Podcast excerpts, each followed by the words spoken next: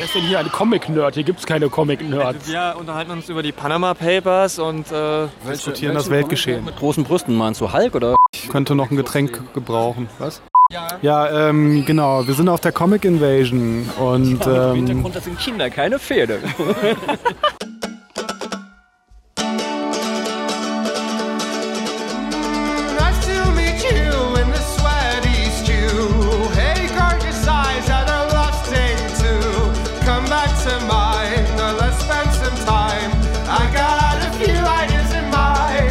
der Markus ist hier. ja, ich bin hier.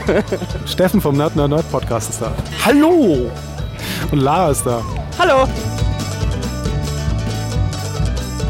Ich habe gehört, äh, keiner mag Wonder Woman Earth One. Ist ja das neue, neue von Grant Morrison. Und Quitzy ist äh, gestern hier schon rumgegangen, schönen Gruß, und hat alle Leute angesprochen und alle finden den Comic doof. Steffen hat ihn ja mitgebracht. Ich habe ihn noch nicht richtig gelesen, nur durchgeblättert. Aber das, was ich an äh, High, äh, Flashlights, nenne ich es jetzt mal, an, an äh, aufblitzenden Einzeldingen gesehen habe, finde ich es wirklich furchtbar. Wieso?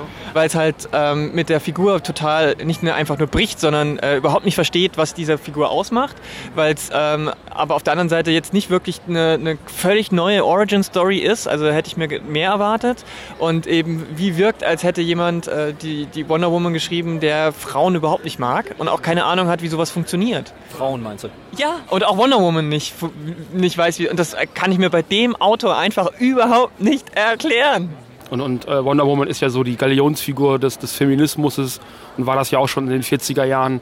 Und ähm, Grant Morrison schafft das irgendwie komplett, das zu ignorieren und macht da so eine 0815 Superhelden-Geschichte und das ist total schlimm. Ja, und die, die, also auch die Aussagen, die sie und ihre, die, die Amazonen so treffen und so weiter, die sind halt wirklich, die sind teilweise haarsträubend furchtbar. Und dazu hast du dann noch äh, äh, auf der Zeichnerebene halt auch erstens einen unruhigen Stil, weil du keine klassische Panel-Anordnung hast, sondern alle zwei Seiten eine völlig neue Anordnung und, und, und, und äh, zwar irgendwie auch grafisch ganz nett untermalt, aber es, es wird dann einfach zu viel. Und du hast halt auch dauernd Frauen in Ketten, Frauen, zusammengebundene Hände. Also auch dieses Bondage-Ding ist wieder so drin, was eigentlich schon längst überfällig ist. Also Wobei ich ganz ehrlich sagen muss, dass mir das noch relativ gut gefallen hat, weil Bondage in Wonder Woman halt seit den 40ern ganz fest drin ist. Das ist ja von dem, von dem Erfinder damals, der war ja selber Fan davon, mit in die Figur reingenommen. Also was die Figurentreue angeht, muss ich sagen, passt das schon. Aber wenn man jetzt selber sagt, muss nicht, dann kann ich das natürlich auch verstehen. ich finde es halt total auf Krampf. Also du, du, fäll- Ja, du, du schlägst das Buch Ja. auf und auf der ersten oder zweiten Seite ist sie so in Ketten. und ist- irgendwie das hast du sie auf jeder dritten Seite, hast du sie entweder äh, in Handschellen, in Ketten oder mit, einem, mit ihrem eigenen Lasso zusammengebunden oder so. Ich verstehe es nicht. Es, es wirkt so, als hätte Grant Morrison irgendwie so ein How-to Wonder Woman gelesen. Und ja, die Elemente muss ich auf jeden Fall reinbringen, die noch, die noch, die noch, ohne wirklich zu verstehen, was davon die Figur wirklich ausmacht.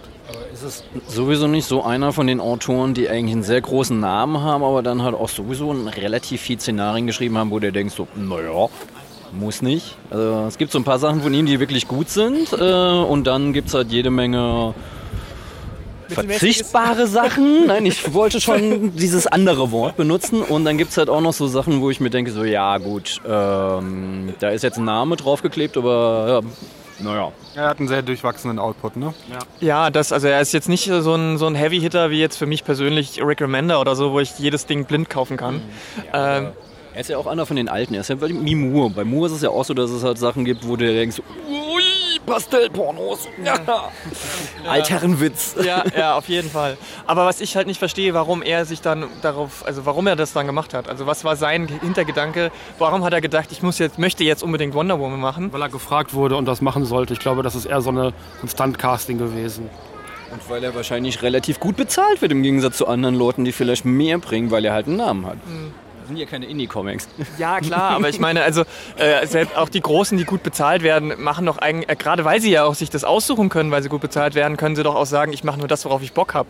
Und es wirkte für mich halt auch so ein bisschen, als hätte er überhaupt keinen Bock gehabt, sich mit dem Charakter auseinanderzusetzen, sondern einfach nur, was er so irgendwie mal gehört hat. Aber auch die Großen machen nicht nur Sachen, auf die sie gerade voll Bock haben.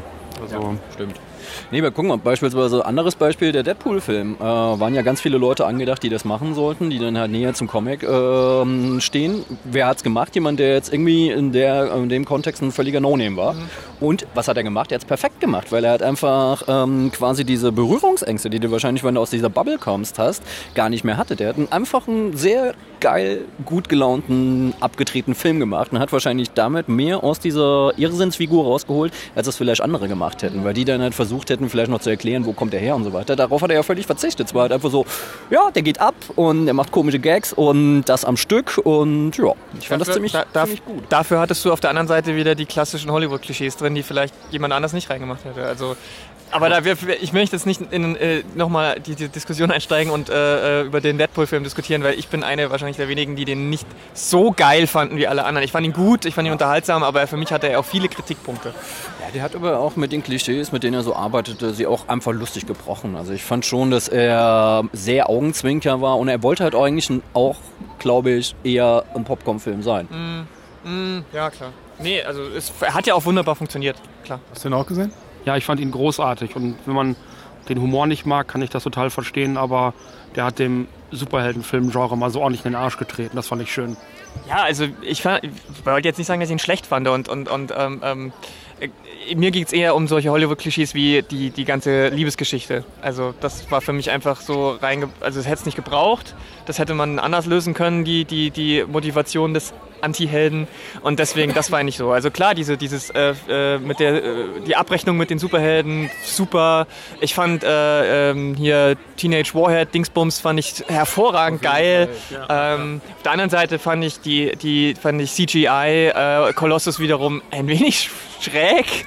Aber es passte. Der Film war ja aber auch super günstig im Verhältnis und hat natürlich mega mäßig viele Kohle eingespielt. Ja. Na, ich fand Kolossus äh, so der, der, ja, und ich spreche Russisch und ich bin eigentlich so Macker Macker Mann. Ähm, ich fand, er, das, er war eigentlich die coolste Karikatur in dem ganzen Film. Also daher, äh, ich finde, der hat viele Klischees ins Absurde gedreht, so dass man, äh, dass klar wurde, das ist auf jeden Fall ein Klischee und damit halt gekennzeichnet. Ja, ja. Und hat da eine ganz große Ansammlung von Klischees geschaffen und das fand ich ganz gut, weil viele versuchen halt ein Klischee zu brechen und denken, haha, das ist jetzt total liberal, was ich mache und im Endeffekt bleibt es halt einfach dabei und ich fand, da war er konsequenter, ohne Ja. das irgendwie gewollt zu haben. Ich meinte jetzt nicht die Figur vom Charakter her, Colossus, sondern dass er halt komplett CGI war. Ja. Das hat mich so ein bisschen, das fand ich ein bisschen sehr schräg. Aber ich glaube, wenn du den mit einem Body Armor gemacht hättest, wäre es halt einfach nicht so lustig gewesen. Ja, Batman vs. Superman muss man ja dann auch drüber reden wahrscheinlich, ne? Ich fand das. Nein.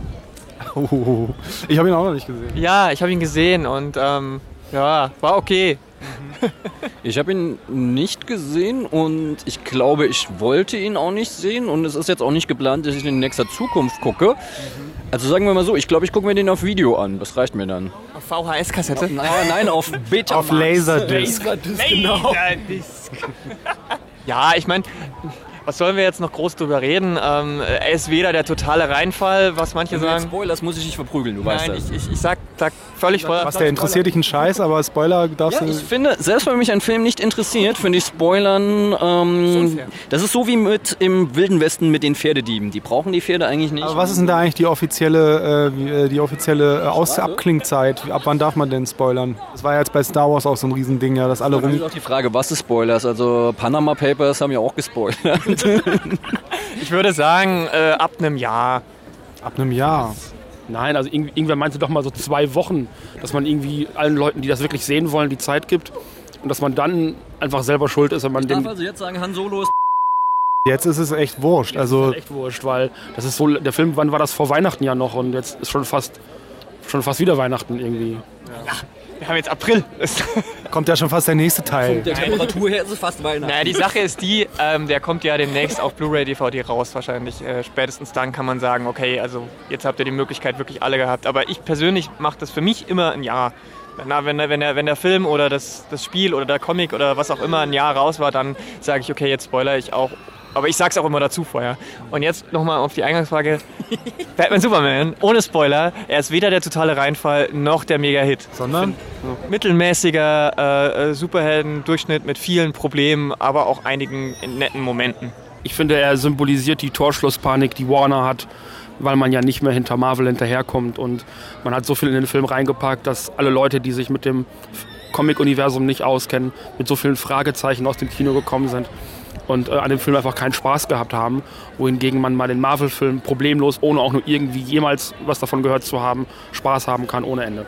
Aber wie ist das? Ich habe ihn ja noch nicht gesehen. Es gab ja eine Zeit lang so eine Häufung von Comic-Verfilmungen, die eigentlich nur Actionfilme waren mit Leuten in Anzügen. Ist das jetzt auch so eine Art von Film oder versucht er tatsächlich die Comicsprache so ein bisschen zu nutzen? Ich würde sagen ja, weil sehr viele Motive aus beispielsweise Frank Millers The Dark Knight Returns halt wirklich direkt on-screen sind. Also da sind ganze Bilder direkt übernommen, ganze Szenen sind direkt aus dem Comic übernommen. Und ähm, auch die ganze Dynamik ist tatsächlich eher ein Comicfilm, als Marvel das macht, weil Marvel-Filme sind genau diese Actionfilme mit Kostümen. Und das ist äh, eine Eigenheit, äh, man kann, also das, jeder muss selber wissen, was er von den Zack Snyder-Filmen hält, aber Zack Snyder ist einer der wenigen Regisseure, die wirklich Panels teilweise eins zu eins verfilmen. Das hat er bei 300 gemacht, das, das hat er bei Watchmen gemacht und das ist jetzt auch wieder so, wie, wie Steffen gerade schon gesagt hat, der Frank Miller Dark Knight äh, Returns ist drin, aber eben auch äh, die andere Storyline ist ein bisschen mit drin, die ich jetzt nicht erzählen werde. Ähm, aber also er ist deutlich comichafter als die Marvel-Verfilmungen. Für mich ist beispielsweise noch immer einer der Prototypen, wenn mich jemand fragt, was ist eine gute Comic-Verfilmung, sage ich immer noch Constantine. Also der, äh, das finde ich immer noch einen sehr, sehr guten Film, weil der relativ früh versucht hat, nicht nur dieses äh, Heldending durchzuziehen, sondern hat auch einfach diese Comicsprachlichkeit hatte. Da ist diese Szene dabei von seinem komischen blinden Assistenten, der da in diesem Raum steht und die Zeitung fliegen lässt, die mit den Händen liest und so weiter. Was ich immer noch ein sehr, sehr cooles Ding finde, weil ähm, im Realfilm, man hätte es natürlich ganz anders machen können, aber ich fand es sehr gut, dass man das halt einfach so aus äh, Hellblazer Comics einfach übernommen hat. Das fand ich ziemlich, ziemlich angenehm und Oft ist es ja auch einfach so, du guckst dir dann halt das an und denkst, okay, ist ein anderes Medium, aber eigentlich willst doch äh, ein anderes Medium aufgreifen und verarbeiten. Wieso kommt das andere Medium da gar nicht zur Geltung? Also, Ja, ich glaube, ein Film, der genau das Gegenteil äh, beweist, war Red. Also, den merkt man überhaupt nicht an, dass es eine Comic-Verfilmung ist. ja gut, der ist aber auch Comic, von dem ursprünglichen Comic-Szenario so weit weg. Also Ja, aber eben. Also, das ist eigentlich genau das, was du meintest mit Action-Verfilmung ohne Comic-Bezug. Also ich hätte vorher auch nicht gewusst, dass es ein Comicfilm ist, aber es ist halt vorne das DC-Logo dran. Und das hat mich ja total irritiert, weil ich davon noch nie was vorher gehört hatte. Der ist eigentlich sehr unterhaltsam, der Comic. Also er ist sehr böse und sehr, sehr äh, biestig und äh, im Endeffekt ist Red halt einfach auch so ein bisschen zynischer Zwinker-Zwinker-Actionfilm, wo ich mir dann denke, ja gut, aber Grundlage war ja was anderes. Okay, aber jetzt lass uns mal nicht nur über Filme reden. Wie sieht's mit Comics aus? Was lest ihr denn gerade so? Ähm, ich habe gerade äh, Wolf gelesen von Alice Coach, den fand ich extrem geil. Pretty Deadly habe ich gerade gelesen. Ja, ich bin gerade tatsächlich eher dabei äh, zu gucken, was Mädels zeichnen und schreiben. Das macht mich momentan sehr neugierig, weil da sind Sachen dabei, die finde ich ziemlich gut. Äh, wenn sie Badass-Figuren machen, dann sind das auch Badass-Figuren. Also die sind dann halt auch so doppel, doppeldeutig Badass und nicht einfach nur so Klischees. Also das ist halt einfach so, äh, meistens ist es vom Figurenentwurf radikaler. Ja, aber nenn mal Namen. Pretty Deadly ist auf jeden Fall ein sehr guter Tipp, um Badass-Figuren sich anzugucken. Und der sieht auch verdammt gut aus. Also es, äh, von der Koloration ist es ein Western, aber ähm, du würdest ja eigentlich dann denken, ja, da hast du so Staub, ähm, Farben und so weiter. Das ist nicht der Fall. So Purple, Purple Western. Der ist schon echt gut. Äh, Kelly Sue DeConnick, ne? Bitte? Kelly Sue hat ihn geschrieben. Ja, Kelly Sue DeConnick. Die kann halt einfach auch super Charaktere schreiben. Ähm, ja, also ich stimme dir da voll zu. Äh, ich, äh, Wolf habe ich gelesen und fand ich auch äh, spannend. Pretty Deadly liebe ich und kann es kaum erwarten, bis endlich der zweite Trade rauskommt. Die sind jetzt, glaube ich, bei, bei ähm, ein, einer, einem Issue davor. Ähm, ja, also ich glaube halt auch, das, das mag jetzt wieder, äh, jetzt, äh, jetzt kommt wieder die Frau mit Feminismus und Quatsch, aber es hat schon ein bisschen auch was mit dem, äh, Männer schreiben Frauenfiguren einfach anders als Frauen Frauenfiguren schreiben, also immer. Und bei Badass ist es halt nochmal was anderes, weil ich immer irgendwie den Eindruck habe, wenn wenn die meisten Comic-Autoren Frauenfiguren Badass schreiben, dann ist es so eine Ideal oder so eine ganz eigene komische Vorstellung, so, ein, so eine Projektion. Aber es ist nie so, wie ich das machen würde. Es gibt auch ein paar Männer, die das gut können, das möchte ich überhaupt nicht sagen. Aber ich hab, man merkt schon den Unterschied, ob sowas von einer Frau gesch- geschrieben wurde. Weiß nicht, ich finde halt auch einfach, Badass war jetzt gar nicht, äh, dass sie Badass Frauenfiguren zeichnen. Badass meinte ich jetzt mit jedem Geschlecht. Also die können... Das, ja, auf Also- jeden Fall anders. Ich weiß auch nicht, vielleicht ist es halt einfach nur der, die andere Tonalität und vielleicht ist es halt auch nur so, weil man es halt nicht kennt. Und eigentlich ist es doch sehr schön, wenn es viel farbiger wird. Also Auf jeden Fall, ja klar. Ähm, da kann ich auch ein bisschen anknüpfen, denn ich habe jetzt äh, relativ frisch Paper Girls The Straight gelesen. Ähm, super für alle, die 80er äh, Jahre Filme so ein bisschen Goonies oder was können, kann, kann ich nur empfehlen. Auch da mochte ich auch den Kolorationsstil sehr, sehr, sehr stark. Also es war auch sehr, sehr spannend. Ähm, und äh, gerade lese ich Chainmail Bikini was so eine Anthologie ist von Frauen schreiben über ihre Gaming-Erfahrungen, aber alle möglichen, nicht nur Videogaming, auch viel LARP und Roleplay und so weiter. Ähm, auch eine schöne Anthologie. Ähm, und dann habe ich natürlich äh, äh, in noch ähm, meine, meine fortlaufenden Geschichten jetzt. Ähm, ich, muss immer, ich bin immer noch dabei, Low 2 zu lesen, was ich sehr geil finde. Ähm, ja, Also, also ich habe das erste Heft von Pretty Deadly gelesen. Mich hat es nicht so abgeholt. war einfach nicht für mich, keine Ahnung. Ich habe es nirgendwo dran festgemacht. War halt. Western. Ich mag auch keinen Western, das kommt noch dazu. Das ist halt schwierig, ne? Ja, das ist ganz schwierig. Ähm, aber äh, Paper Girls habe ich gelesen, ich glaube so zur Hälfte ungefähr. Ich wollte es bei Lara noch zu Ende lesen, heute hoffentlich schaffe ich das noch. Aber ich bin da genauso begeistert wie so ziemlich jeder andere auch. Also das hat mich auch total abgeholt. Eben auch so durch dieses Retro-Feeling und diese 80er Jahre. Ich bin seit äh, Brian Azzarellos Wonder Woman auch ein riesen Cliff Chiang-Fan. Und ähm, die Zeichnungen sind auch ganz toll. Und ja. Was ist denn da die Story? Ach Gott, die Story, das sind fünf Mädels. Und das fünf Mädels und die haben halt für die 80er Jahre ungewöhnlich alle so eine Zeitungsroute. Und das ist so ein bisschen Coming of Age im ersten Moment, weil die sich natürlich auch gegen die Jungs behaupten müssen, die natürlich sagen, nein, Mädels mit Zeitungsroute darf gar nicht sein, ist ja total untypisch. Ja, und dann schlittern die in so ein seltsames, abgefahrenes Science-Fiction-Szenario, wo ich jetzt gar nicht weiter drüber reden möchte. Das Setting ist, dass die, ähm, es ist Halloween, so, wenn ich mich richtig erinnere, deswegen hast du halt als Setting auch überall Menschen in äh, äh, Halloween-Monster-Masken und so rumlaufen. Und die fahren halt morgens früh um fünf ihre äh, Zeitungsrouten und bringen den Leuten ihre Zeitungen. Und dann passiert halt irgendwas, wo man, wo man erst denkt, ist das jetzt Halloween, ist das jetzt irgendwie nur eine Verarsche? Oder äh, ist das echt? Und dann äh, schlittert das halt schon so ein bisschen in, in, in, in eben andere Gefilde ab. Und das Coole ist halt, ähm, du hast dieses 80er-Jahre-Feeling auch auf, auf, auf, aufgrund der Ausstattung. Also die haben dann zum Beispiel Walkie-Talkies und sind dann total stolz darauf, dass die das haben, weil das damals halt erstens teuer und zweitens total selten war und da gab es ja auch noch keine Handys und so. Und diese, dieses Feeling wird dann halt so gut rübergebracht. Und ähm, ich finde es auch interessant, diese Charaktere, diese Mädels sind halt nicht einfach, jedes Mädchen hat einen eigenen festen, fixen Rollencharakter. Du hast die starke, du hast die, die schwache, du hast die unsichere, die hübsche oder sowas, sondern die sind alle sehr vielschichtig geschrieben. Das fand ich halt auch toll. Ich ähm, lese ab und zu ja auch so Sachen, die von den Covern halt überhaupt nicht zusammenpassen. Ich habe jetzt beispielsweise, äh, die lagen lustigerweise nebeneinander auf meinem Schreibtisch, Batmite und Southern Bastards. Ist ja auch relativ unterschiedlich. Also Batmite fand ich auf jeden Fall eine gute, schöne, komödiantische ähm, Auseinandersetzung mit Batman und, und Robin und finde ich ziemlich witzig. Und Southern Bastards ist äh, nicht ganz so gut wie Sculpt, aber es ist auch ein sehr, sehr, sehr geiler Jason Aaron-Titel halt. Aber Sculpt zu toppen wird auch schwierig. Bei Batmite hatte ich so ein bisschen das Problem, dass es von DC halt angeboten wurde als ja, Miniserie, könnt ihr einfach so lesen, wenn ihr nichts über Comics wisst. Und dann hat es aber hinterher so viel Anspielung auf Golden, Silver und alles Mögliche.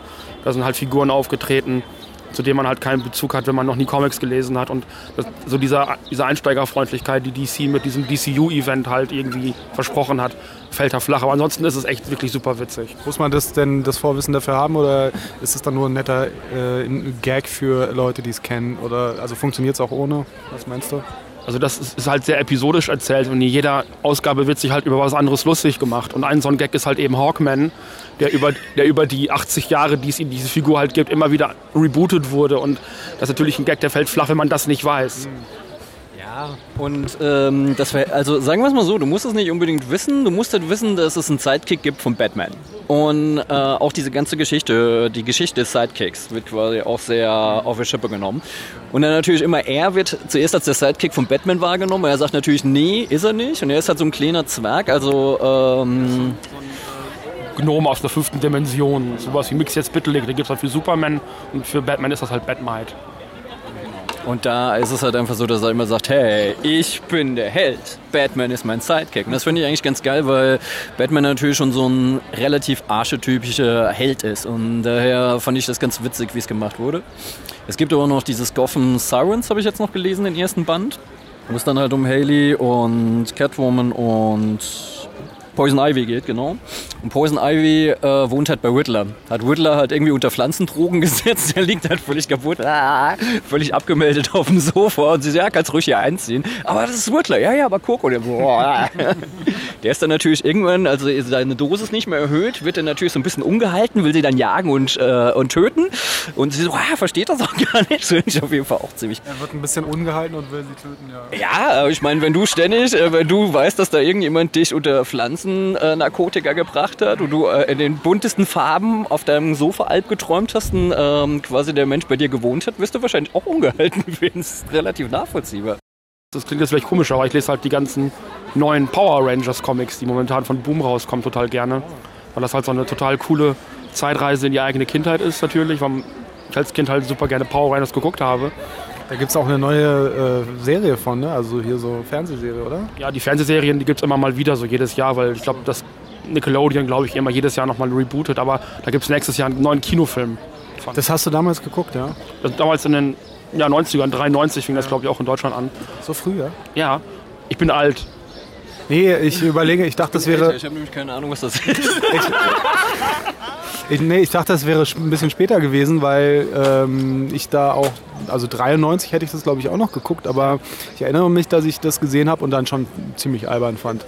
Ja, das ist halt auch albern. Das ist super campy, super bunt und hat halt seine Wurzeln in Japan und dann drehen die das mit westlichen Schauspielern so ein bisschen nach, um das halt hier zu vermarkten. Aber die haben es halt geschafft, die Comics halt einerseits klassisch zu halten. Das sind die gleichen Figuren, die gleichen Roboter, mit denen die halt kämpfen. Aber es ist halt alles modern. Es sind halt Figuren aus dem Jetzt und nicht wie die bisherigen Power Rangers Comics, dieses Rehash aus den, aus den 90ern. Und ähm, Erklär mal kurz für, für Leute, die die gar nicht kennen. ja, die Power Rangers, das sind fünf bis sechs Jugendliche, die halt äh, in einen interstellaren Krieg gezogen werden von einem außerirdischen Zauberer oder sowas. Und das ist das, ja, und das ist ein großer fliegender Kopf in einer Röhre. Und, und dann kriegen die halt diese Kampfanzüge und dann greifen riesige alberne Monster an und dann müssen die ihren Roboter holen und dann den, diese Monster verkloppen. Und das ist halt so gemacht wie so ein Godzilla-Film im Grunde genommen Sehr japanisch. sehr japanisch. Und dann haben die das damals halt in Amerika versucht zu vermarkten. Das ist halt ja ein weltweites Phänomen geworden dadurch. Ja, und ich finde diese alte Serie, die sieht halt auch so aus, als ob das eher so eine äh, Cosplay-Fan-Videos wären. So. Also, ne? Das Geiste waren eigentlich immer die Crossover-Folgen. Das waren die aller, allerschlimmsten und deswegen die besten. Äh, Power Rangers und Turtles in einer Serie. Es gab, es gab ja in den 90ern auch diese Realserie von den Turtles und das waren halt die gleichen Macher, die auch die Power Rangers gemacht haben. Und dann gibt es halt tatsächlich eine Folge, wo die halt zusammen on screen sind und das ist total absurd und skurril und total toll. Die Comics schaffen halt einfach, das, was so Comics zu Fernsehserien oft machen, ist einfach dieses eins zu eins das zu übertragen und dann wundern sich die Leute, warum sie es nicht verkauft. Und ähm, das machen diese neuen Power Rangers halt nicht, weil das funktioniert halt eben auch in einem modernen Kontext, ohne die Sachen vorher gesehen zu haben. Ich glaube, das ist Hilfe, wenn man die Serie kennt, aber ich glaube, dass es möglich ist, das auch zu genießen, wenn man es nicht kennt. Und wo kommt das raus jetzt? Äh, bei Boom. Ah, okay, okay, verstehe. Wie sieht's denn mit der Preacher-Serie aus? Interessiert euch die? Ja, so ein bisschen. Aber ich, ja, geht so. Also ich äh, bin schon gespannt, was da passiert, aber ich war jetzt auch nie so ein Riesenfan von den Comics. Ich bin eher gespannt, ob nachdem Daredevil so durch die Decke geht, der Punisher endlich sein Spin-off kriegt. Und ob es dann endlich mal so ein Punisher gemäßes Spin-off wird. Nicht so ein, ja, du darfst das gucken ab 12 und wenn der Punisher schießt, dann blenden wir. Blend, blend, blend. Hä? Na, der Punisher, der Punisher ist ja schon sehr hart. Ja, aber der war doch jetzt ja sehr hart in Daredevil. In Daredevil schon, klar. Und es ist auch das erste Mal, wo er dann halt tatsächlich in dieser Härte gezeigt wurde. Und ich würde mich halt freuen. Na, Warzone. ja gut, Warzone okay. Also, also Warzone war fast genauso hart. Ich fand, jetzt war er noch... Ja, aber Warzone war halt nie so massenwirksam. So. Also der, der Daredevil ist ja halt relativ, äh, schon relativ breitenwirksam und Warzone ist halt einfach echt so ein Special Interest Ding gewesen. Und ich finde halt, äh, dass es schafft halt irgendwie für ein breiteres Publikum mit der Härte. Ähm, ich meine, es gab ja auch schon einen Punisher-Film mit Dolph Lundgren irgendwann mal späten 90 Schrecklich. Ganz schlimm, genau. Ähm, ja, also eigentlich wäre Marvel ja blöd, wenn sie es nicht machen würden. Und ich bin mir ziemlich sicher, das machen sie. Ich meine, die zweite Daredevil-Staffel war ja auch nicht geplant und kam dann aufgrund des hohen Erfolgs auch. Ähm, aber meine, also ich würde mir wünschen, sie würden jetzt erstmal mit dem Plan weitermachen, weil ich jetzt, äh, ich möchte jetzt Luke Cage, da kommt ja dieses Ja, Jahr auch, da ja. haben sie ja den Teaser auch am Ende von Daredevil jetzt schon gezeigt und ich will Iron Fist, ich will die Defenders und wenn sie dann irgendwann auch Punisher machen, meinetwegen am besten mit Lexi Alex als, als Director für alle Episoden.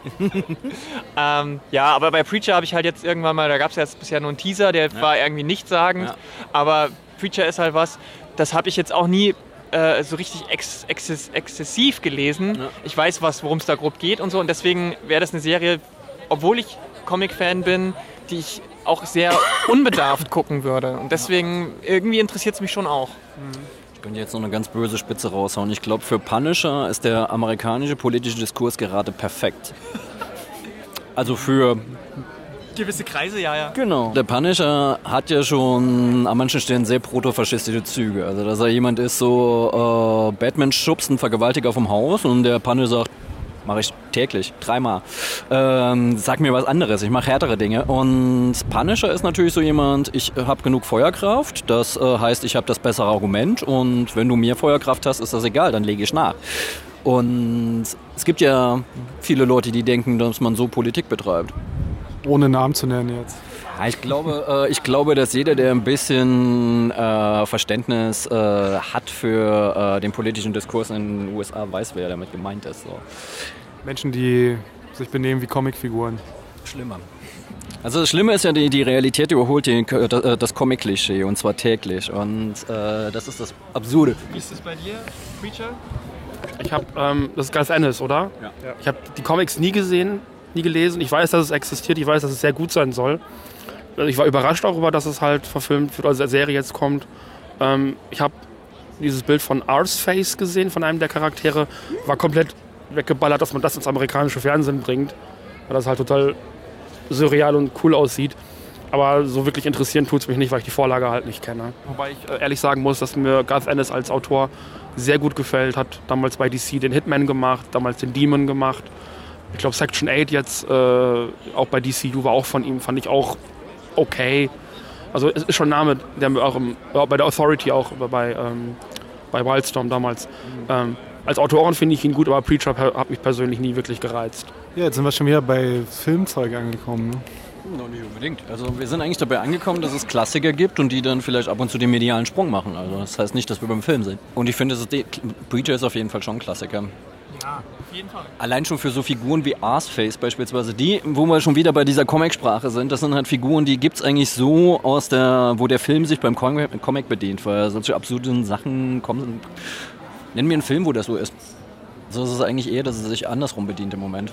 Also dass der Comic den Film befruchtet und nicht umgekehrt. Und das ist ganz erfreulich, weil dann werden die Filme endlich mal besser. Was wollt ihr denn als nächstes unbedingt lesen? Ich freue mich auf äh, DC Rebirth, diesen Reboot, den, nicht Reboot, doch Reboot, ja man weiß es nicht. Du bist ja der Meinung, es ist kein Reboot, ne? Das ist schon richtig. Also ich finde halt, ähm, sie sagten ja, sie wollen das nicht nochmal machen. Es fühlt sich aber trotzdem so an, als würden sie es machen. Und Rebirth würde ja bedeuten, man macht Dinge kaputt, Tabula Rasa macht dann was Neues. Und für mich klingt es eher so wie, ich habe den Rechner ausgemacht und mache den Rechner dann wieder an. Deswegen eher ein Reboot als ein Rebirth. Also ich finde, da sind viele Chancen verpasst worden, weil man hätte einfach sagen können, okay, Klar, das ist jetzt nicht irgendwie in der Kontinuität, aber wir entwickeln die Figur mal weiter, wir machen sie mal moderner. Wie du eben gerade von Power Rangers gesagt hast, dass da äh, man versucht hat, das Setting einfach zeitgemäßer zu machen. Das sind bei vielen Figuren, denke ich mir halt einfach, sind das nicht gelungen. Das ist halt einfach immer noch die gleiche Figur, die jetzt aber ein albernes äh, Hipster-Kostüm anhat und deswegen ist es 2015. Und ich finde, das ist halt, weißt du, mir reicht das halt nicht so. Ich bin aber in der Hinsicht auch so, so einfach sehr ähm, fundamental gemein. Wie gesagt, es hat, äh, ich bin aber sowieso ohnehin nicht derjenige Mensch gewesen, der so, äh, so extrem viel in dieser ähm, Superhelden-Comic-Szene drin gesteckt hat, weil mich das immer total genervt hat, dass ich um äh, Figur oder Serie XY zu verstehen, nochmal acht andere Serien lesen musste. Ich bin da eher so jemand, der so randständige Figuren mag, die äh, dann so ihr eigenen Mikrokosmos haben und nicht so in dem ganzen großen Ding rumspringen, weil dann weiß halt gar nicht, was jetzt wie ist. Und Du liebst also jetzt Gwenpool. Also ich finde, Gwenpool ist auf jeden Fall eine, eine, eine, coole, eine coole Figur. Es ist halt die Frage, was sie draus machen. Und es ist halt die Frage, ob sie die Qualität. Es ist ja von Deadpool auch nicht alles so äh, auf, einer, auf einer extrem hohen Qualität. Aber Deadpool hat halt einfach, beispielsweise mit dem Illustrated oder so, haben die halt schon Dinger gebracht, die richtig, richtig gut waren. Und das ist, glaube ich, einer der Gründe, warum ich die Figur so gerne mag. Und weil sie halt einfach auch so ein gutes Korrektiv zu diesem ganzen glattgeleckten äh, US-Superhelden-Comic-Ding ist. Wobei ich das, das Gefühl habe, was du ja ansprichst, dieses Illustrated oder Kills the Marvel Universe, das ist ja losgelöst von der restlichen Marvel-Kontinuität. Und ich finde, Comics fallen immer dann auseinander, wie du schon sagtest, wenn man wirklich diese acht Serien nebeneinander herlesen muss. Sondern ähm, ich würde mir wünschen, man würde wirklich eben jetzt auch in Rebirth diese überspannende Kontinuität konsequent sein lassen und nicht so, wie man das bei DCU versprochen hat, keine Kontinuität mehr. Und trotzdem haben sie es inkonsequent weitergemacht. Meine Hoffnung ist, dass sie es einfach genauso machen. Ich freue mich nämlich jetzt demnächst auf Wonder Woman ganz doll, weil Greg Rucker Wonder Woman schreiben wird. Der hat die Figur in den 2000er Jahren schon mal ziemlich gefestigt. Ähm, Der besten Punisher-Schreiber übrigens. ja. Der macht zwei Serien, also einmal die laufende Kontinuitätsserie und dann mit Nicolas Scott zusammen Wonder Woman Year One. Und ich glaube, das ist so meine, meine Hoffnungsserie, wo ich denke, ich möchte einfach eine losgelöste Wonder Woman Serie haben. Diese ganzen Digitalserien, das, das von äh, Renee DeLis und Ray Dillon, dieses äh, The Legend of Wonder Woman beweist einfach, dass man was ganz Eigenständiges machen kann. Diese Sensation Comics Presents Wonder Woman, kleine abgeschlossene Geschichten von verschiedenen, größtenteils weiblichen äh, Kreativen, ganz wunderbar. Und keine große Kontinuität dahinter, sondern kleine Ausschnitte, kleine Episoden. Und sowas wünsche ich mir einfach. Das kann ich auch nur befürworten, ja. Mir ist der Comic eingefallen. Miss Marvel. Ich habe das dritte, also die, die letzten Hefte von dem, äh, was jetzt quasi das dritte äh, Trade wird von Miss Marvel gelesen. Und ich finde Miss Marvel, ich hatte nach dem ersten Trade hatte ich äh, unglaubliche Befürchtungen, dass das nur noch ab, absinken kann. Und es wird immer besser und besser und besser. Und das ist so gut. Und diese Komplexität, die da drin ist und der Mut und äh, einfach auch mal, das ist, glaube ich, auch das, was mir bei den Superhelden meistens so gar nicht passt. Ähm, die kriegen halt alles geregelt und die haben gar nicht so Alltagsprobleme. Das ist halt einfach so eine Figur ist mit Alltagsproblemen und Kleinkack und die dann auch mal über ihre Ethik nachdenkt. Also was äh, darf ich eigentlich oder was kann ich und will ich denjenigen da überhaupt retten? Das ist ein doofer Nazi. Muss ich den retten? Ja, ja, aber das ist, das ist interessanterweise genau der Punkt, warum ich früher, äh, als im Teenie-Alter, super gern Spider-Man gelesen habe. Ja, stimmt. Weil Peter Parker immer Alltagsprobleme hatte. Stimmt, stimmt, stimmt. Und jetzt ist aber Peter Parker ähm, auf einmal Tony Stark und äh, hat eine riesen Firma und äh, hat überhaupt keine Alltagsprobleme mehr. und jetzt ist Miss Marvel diejenige. Und deswegen liebe ich Miss Marvel wahrscheinlich auch so sehr, äh, weil sie diese, diese, diese, diesen, diesen Char Character Trait ein bisschen sich äh, ähm, daraus genommen hat. Und äh, was du auch gemeint hast, es steigert sich sehr. Also viele haben ja nach dem ersten Trade auch gesagt, äh, das ist so ein bisschen klischeehaft von dieser Einwandererfamilie. Ähm, der Vater ist so, wie, wie man sich das und die Mutter und ne. Und das hat sich aber halt in den Hälften danach auch schön nochmal ein bisschen ausdifferenziert, finde ich. Also Miss Marvel wird wirklich immer besser und ich habe so Angst vor dem Tag, dass äh, irgendwann bekannt gegeben wird, ja, jetzt kriegt es ein anderes Team oder wir machen es doch wieder gar nicht mehr als fortlaufende. Grant Morrison malt. Bloß nicht. Manara malt und Grant Morrison schreibt dieses Script. Und ich habe noch eine schöne Serie gelesen, weil ihr eben über die 80er geredet habt, Deadly Class. Den finde ich auch ziemlich cool. Rick Remender. Genau. Story ist eigentlich, braucht man gar nicht viel spoilern, weil das fängt äh, direkt am Anfang an. Es ist ein Junge in der Reagan-Ära, der Reagan hasst, weil Reagan hat die Zuwendung für Psychiatrien gekürzt. Also ist eine Frau, die eigentlich in einer Psychiatrie gewesen wäre, springt von einer Brücke und fällt auf die Eltern dieses Typen. Er ist weise, landet auf der Straße, kommt auf der Straße ziemlich runter.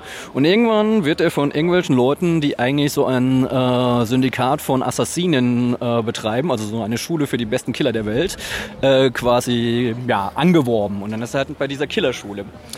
Das ist halt einfach Deadly Glass. Und das ist halt einfach so, dass es halt wirklich in den 80ern ist und es ist sehr gallig, sehr grell gemalt, ziemlich böse ähm, und ja, es schon sehr gemeines Ding und ähm, da sind halt auch einfach Sachen dabei, der ist grafisch und auch erzählerisch äh, sehr mutig und scheut sich auch nicht, krasse Gewalt zu zeigen, die dann aber halt einfach auch ähm, heftig ist. Also du siehst halt, wenn da ein Messer einen Körper trifft, siehst du, wie das Messer den Körper trifft. Nicht so diese glatt gebügelte Gewalt, die wir haben, so dass da halt irgendjemand, der Punisher mit seinem großen Gewehr ballert und du siehst halt nur die, die Kugeln fliegen, aber du siehst nicht, äh, dass die Kugeln den Menschen treffen, so. Sondern das ist halt tatsächlich so Messer, Äh, Mensch, Wunde. Also du siehst es halt. Und ich finde halt diese, äh, diese Gewalt, die da gezeigt wird in ihrer Radikalität, gab es in der Form schon lange nicht mehr. Und ich finde das ziemlich gut, weil da machst du dir auch andere Gedanken drum. Es ist nicht so, yeah, das ist cool, sondern dieses, oh, der ist tot.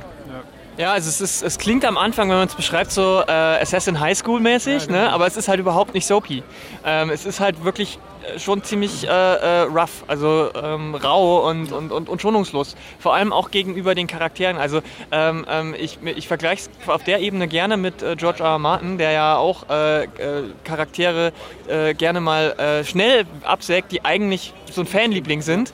Und das kann ich euch schon mal vorwarnen. Und das ist auch kein Spoiler, weil ich ja nicht sage wer, aber auch da solltet ihr euch am besten an keinen der Charaktere gewöhnen, weil das nicht gut ist für eure Psyche.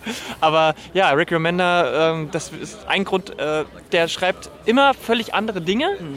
Aber, und hat immer den passenden Zeichner oder die passende Zeichnerin dafür, immer unterschiedlich und er macht es immer hervorragend. Und er hat diese, wie du schon meintest, die, diesen Gewaltaspekt nicht nur sehr, sehr grafisch und schonungslos, sondern auch ähm, punktuell. Also es ist halt nicht dieses, dieses Zuballern von äh, Pau, Pau, Pau, Pau, Pau, sondern du hast halt auch mal äh, zehn Seiten, wo überhaupt nichts Gewalttätiges passiert. Aber wenn es dann passiert, dann erwischt es dich auch.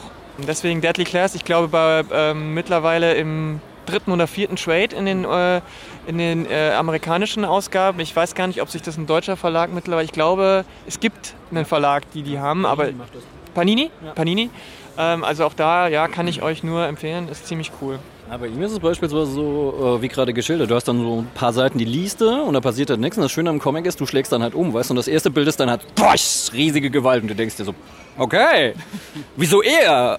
Oh, und dann liest du weiter und du, dann wird halt äh, nicht gesagt, okay, äh, ich erzähle dir jetzt, warum der getötet wurde, sondern er wurde dann halt getötet und dann das wird halt gar nicht groß erklärt. Du musst dann zuerst mit klarkommen und so drei, vier Seiten später kommt dann vielleicht, wenn du Glück hast, wird's erzählt.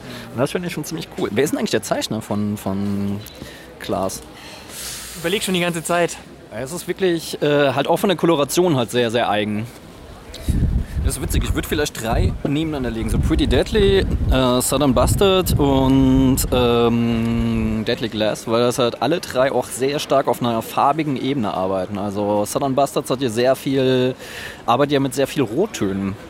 Warum auch immer, aber es ist halt einfach schon so eine Trademark. Du siehst es halt bei den ganzen Covern und du siehst es bei der ganzen Gestaltung. Bei Pretty Deadly ist es eher so ein schönes Violett und ähm, dabei ist es halt irgendwie so, es wechselt so von Kapitel zu Kapitel. Es ist halt so eine ähm, sehr schraffiert und sehr farbenstark. Und das äh, macht es halt schon sehr eigen. Und sie haben alle tolle Band-T-Shirts an, weil es sind alles Bands aus den 80ern. also sie haben keine Q-T-Shirts an, sondern Black Flag und Who Cares und was weiß ich. So. Sehr gut. Wes Craig heißt der Künstler. Ja, ich, ich äh, freue mich momentan darauf, äh, ähm, möglichst bald Bloodstain zu lesen von Linda Sajic. Das ist die Frau von äh, Stepan Sajic, der Sunstone zum Beispiel macht und äh, früher viel bei Top Cow gearbeitet hat. Ähm, und ähm, auch mal eine Zwischenausgabe von den Red Queens ein, zwei Issues äh, gezeichnet hat, als die ihre Zeichnerprobleme hatten. Und dessen Frau ist halt auch äh, Zeichnerin und äh, die hat jetzt ihr erstes äh, Creator-Owned-Ding raus und das ist Bloodstain. Optisch äh, erinnert der Stil sehr stark an den von ihrem Mann, aber es ist halt inhaltlich ein bisschen was anderes und ähm, da habe ich auf jeden Fall sehr großen Bock drauf. Wie sieht's bei dir aus? Ich bin, ich bin da, also ich probiere immer sehr viel aus und, und wenn dann mal was Neues kommt von so einem ganz kleinen Verlag, greife ich da auch wohl mal zu. Aber so, ja, mein Augenmerk ist tatsächlich momentan echt Rebirth und ich setze da große Hoffnung dran, weil ich ja so ein Hardcore-DC-Fan bin und die mich in den letzten anderthalb, zwei Jahren echt enttäuscht haben. Gibt es da einen Charakter, den du besonders, wo du dich besonders drauf freust, sei es jetzt wegen des Teams oder weil du schon irgendwie Preview-mäßig was mitgekriegt hast? Ja, also einmal am meisten eben Wonder Woman, weil die haben sie durch, durch David Finch einfach komplett vergurkt. Also das so wirklich komplett streamlined und er ist wirklich so Female Superheroine with big boobs und hübsches Gesicht und das hat mir halt gar nicht gefallen und ähm, komplett verwaschen und also im Vergleich zu dem, was Brian Azzarello und Cliff Chiang vorher gemacht haben, einfach komplett furchtbar. Und ja, grundsätzlich, dass man vielleicht auch mal dass, dass die grundsätzliche Qualität des Verlages einfach wieder besser wird. Weil momentan lese ich halt echt super wenig Superhelden-Comics und das war bei mir noch nie so. Ich lese ein ganz kleines bisschen Marvel halt, was da so rüberkommt. Ähm, Spider-Man seit Jahren auf Deutsch und bei Marvel im Moment einfach nur noch Howard the Duck, weil es halt einfach so komplett losgelöst von allem ist. Und kann ich auch empfehlen, aber ich finde es halt wahnsinnig schade, dass ich so wenig DC lesen konnte in letzter Zeit. Ich freue mich sehr auf Twilight Children. Twilight Children, da warte ich von äh, Hernandez. Und mit einem. Was kenne ich mir? Muss ich jetzt nachgucken? Da warte ich auf das Trade Paperback. Gib mir eine Minute. Ich glaube, das nächste, was für mich ja eher selten ist, äh, Einzelheft. Ich kaufe mir ja eigentlich nur noch Trades und äh, äh, ab und zu mal ein Hardcover. Aber das nächste Heft, was ich mir als Einzelheft wahrscheinlich kaufen werde, ist das Crossover zwischen Gotham Academy und Lumberjanes. Soweit ich weiß, ist es ja auch nur ein einzelnes Heft und äh, in, ist also eine, in einer einzelnen Issue abgeschlossenen Mini-Story. Und ich glaube, das muss ich mir holen, weil ich bin mir ziemlich sicher, das wird es wieder nirgends irgendwo auch als äh, Bonus irgendwie in einem Track geben. Deswegen muss ich mir das holen. Und da habe ich so Bock drauf. Jetzt mache ich euch gleich quieken wahrscheinlich. Ähm, Gilbert Hernandez zusammen, zusammen mit äh, Darwin Coke. Bitte quieken Sie jetzt. Ja, Also das heißt, Lawson Rocket ist Hernandez, der Lawson Rocket Mensch und äh, von Coke hat äh, gut New Frontiers halt irgendwie relativ bekannt von ihm. Und ähm, ich zeige euch einfach mal das Cover.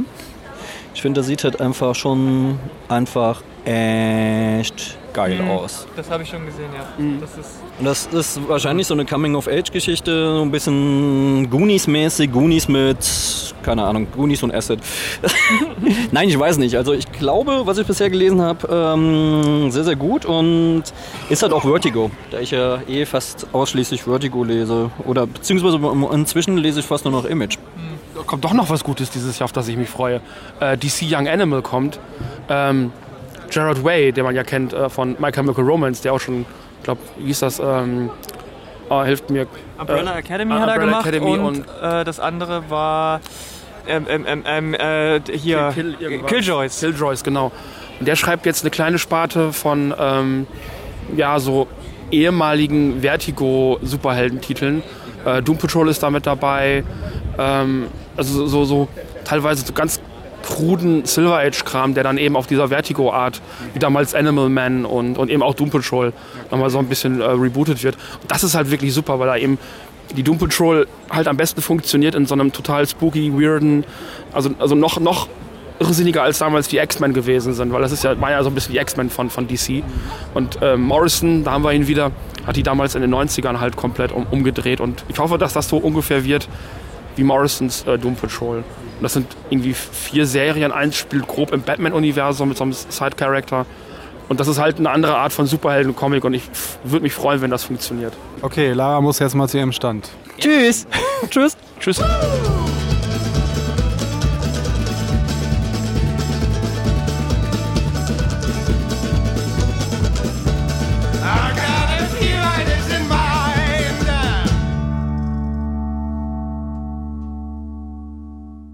Ich hätte mir gestern fast ein Deadpool-Ausmalbuch gekauft. Das fand ich nur ganz cool. Aber da dachte ich mir so, irgendwie sieht er danach, glaube ich, nicht so aus, wie er aussehen sollte. Du brauchst halt viel Rot. Ja, ja, aber ich, glaub, äh, ich fand das schon ganz witzig, dass er inzwischen natürlich auch über den Film, dass er tatsächlich so groß geworden ist, dass er, ähm, dass es heute schon so Sachen gibt. Das finde ich ganz witzig. Aber Ausmalbücher sind auch gerade voll angesagt irgendwie, ne? Gab es nicht bei Zwerchfell auch jetzt so ein Heavy Metal -Aus Ausmal? Ja, ja, genau. Und aber auch generell im Buchmarkt. ist- Ich war äh, vorgestern im, äh, in, dem, in der Buchhandlung vom Aufbauverlag und die hatten einen eigenen kleinen Pyramidentisch nur mit Ausmalbüchern für Erwachsene. Okay. Da gab es dann äh, Mein Garten äh, oder Meine Tierwelt oder Weil das Mandala-Segment zusammengebrochen ist, oder was? Ah, wahrscheinlich ist es jetzt das nächste Ding, ja, wirklich. Also Macht ja keiner mehr Window Color, ist ja auch vom Fenster weg.